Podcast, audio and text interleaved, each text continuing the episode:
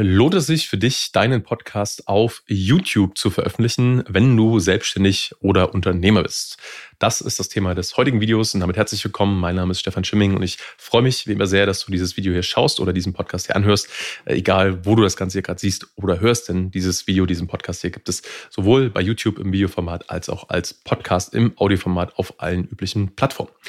Und ich wollte dich mal mitnehmen äh, in diese Frage rein. Ähm, lohnt sich eigentlich YouTube für deinen Podcast? Weil dieses Gespräch habe ich aktuell immer häufiger mit Interessenten bei uns, mit Kunden von uns. Und tatsächlich ist es so, dass die meisten Kunden, ungefähr 80 Prozent von uns aktuell, ihren Podcast schon bei YouTube haben. Meistens als Videopodcast, sei dazu gesagt. Das heißt, ähm, wir nehmen das Ganze mit Video auf und äh, packen die Videoversion davon dann auf YouTube. Und ich nehme dich heute mal mit rein in meine eigenen Erfahrungen ähm, und genau, äh, ziehe am Ende ein Fazit, was ich dir empfehlen würde, ob das Ganze Sinn für dich macht. Ich habe mich damals, als ich äh, diesen Podcast hier gestartet habe, vor ungefähr anderthalb Jahren, bewusst dafür entschieden zu sagen, hey, ich nehme das Ganze von Anfang an mit Video auf und packe das Ganze dann zu YouTube. Warum habe ich das gemacht? Weil ich gesagt habe, einerseits, hey, ich habe sowieso die Zeit, die ich investiere, ne, diese Sachen hier aufzunehmen. Dann lasse ich einfach eine Kamera mitlaufen, spreche da rein. Ähm, das stört mich jetzt nicht groß. Ich hatte davor schon so ein bisschen Vorerfahrung damit, ähm, in der Kamera zu sprechen. Und ähm, ja, deswegen war das für mich keine große Überlegung. Kamera hatte ich auch da. Und dann habe ich gesagt, hey, ich mache das einfach. Und hat sich das Ganze gelohnt? Jetzt mal rückblickend, so anderthalb Jahre, muss ich definitiv sagen, ja. Warum? Ohne jetzt zu sehr ins Detail zu gehen von den Zahlen, kann ich sagen, dass YouTube versus äh, die anderen Podcast-Plattformen ungefähr äh, nochmal den Faktor 100% an äh, Views hinzugebracht hat zu, äh, ja, sage ich mal, den Aufrufzahlen von meinem Podcast. Das heißt, hätte ich YouTube nicht genutzt, hätte ich jetzt ungefähr die Hälfte der Podcast-Aufrufe, die ich aktuell habe. Und äh, allein dafür würde ich sagen, hey, hat sich gelohnt. Natürlich ist es mehr Aufwand. Ja? Die Videos dürfen geschnitten werden. Ähm, wir haben aktuell einen Cutter angestellt, der sowohl für, für uns, also für diesen Podcast hier, als auch für unsere Kunden die Videos schneidet für YouTube. Das muss man dazu sagen, das ist schon ein bisschen Aufwand. Aber Ganz am Anfang habe ich das auch alles noch selber gemacht. Also da habe ich auch minimal das Ganze nur bearbeitet, wenn überhaupt, das Ganze hochgestellt. Ähm, das hat auf jeden Fall sehr, sehr gut funktioniert. Das heißt, du brauchst auch am Anfang, wenn du das machst, nicht unbedingt einen, einen Cutter. Ja, das heißt, entweder ähm, machst du es halt wirklich relativ minimalistisch oder du holst dir einen Freelancer dazu oder ein Team, wie bei uns zum Beispiel, die dich dabei unterstützen. Ähm, oder früher oder später kannst du auch selbst irgendwann mal jemanden dafür einstellen, eventuell. Ähm, das heißt, der Aufwand sollte sich eigentlich dafür in Grenzen halten.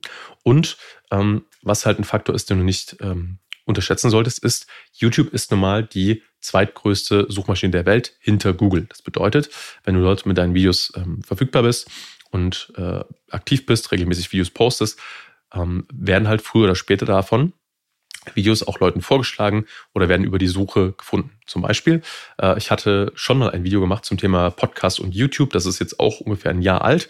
Und äh, das ist mittlerweile eins der äh, bestgeklickten äh, Videos bei mir auf dem, auf dem Kanal, was auch weiterhin äh, quasi über die Suche und äh, Empfehlungsfunktion von YouTube Leuten vorgeschlagen wird.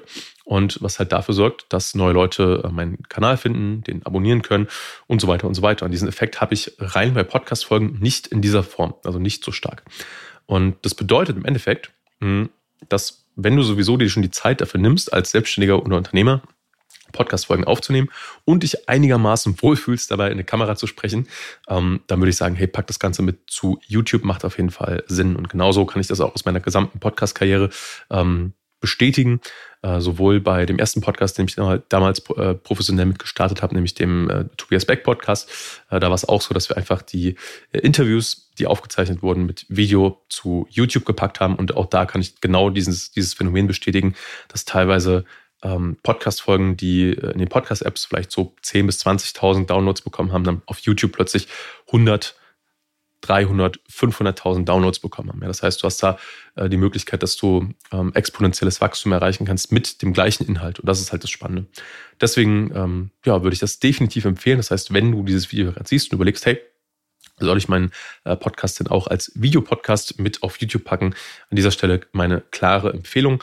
Was auch noch dafür spricht, ist, ähm, dass sich gerade der Content auf YouTube äh, zum Zeitpunkt dieser Aufnahme von diesem Video hier stark wieder ändert. Das heißt, bisher ähm, so die letzten Monate war es so, dass vor allem sehr, sehr stark editierter Content, ja, so in Richtung Mr. Beast mit allen zwei Sekunden gibt es irgendeinen Crazy Cut und irgendeine Animation, ähm, dass sich das wieder ändert hin zu ähm, ruhigerem einem ruhigeren Bearbeitungsstil. Und das kommt auch sehr, sehr, sehr äh, Videopodcasts zugute. Denn äh, hier passiert nichts Crazyes. Hier sind keine Explosionen drin, hier sind keine äh, Jump Cuts und so weiter und so weiter, sondern ähm, das ist ein sehr, sehr ruhiger äh, Stil, der genutzt wird für Videopodcasts. Und das funktioniert jetzt in Zukunft voraussichtlich sehr, sehr gut, denn diese Content- ähm, Arten, es kommt immer in Wellen. Jetzt gab es lange diese Welle mit TikTok, mit schnellen Schnitten, äh, viel Animation und so weiter. Und das geht jetzt langsam wieder in diese Richtung mit weniger Bearbeitung und alles ein bisschen ruhiger. Und wie gesagt, das kommt dem Thema oder dem Format Videopodcast sehr, sehr zugute. Das bedeutet, wenn du überlegst, einen Podcast zu starten oder vielleicht sogar schon einen Podcast hast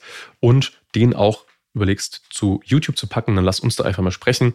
Kontaktiere uns für ein kostenfreies Erstgespräch, für eine kostenfreie Beratung unter www.stefanschimming.com. Und dann schauen wir uns einfach mal an, hey, wo stehst du? Wie können wir dich dabei unterstützen, dieses Projekt auf die Straße zu bringen? Was brauchst du dafür wirklich an Equipment? Ähm, worauf solltest du achten? Wie viel Zeit brauchst du dafür? Und wie können wir dich dabei unterstützen, dass das halt äh, ja, professionell wird und möglichst schnell auf die Straße kommt? Deswegen, wenn das Ganze für dich spannend ist, äh, dann kontaktiere uns gern und dann freue ich mich von dir zu hören und deinen Podcast gemeinsam mit dir auf YouTube zu bringen.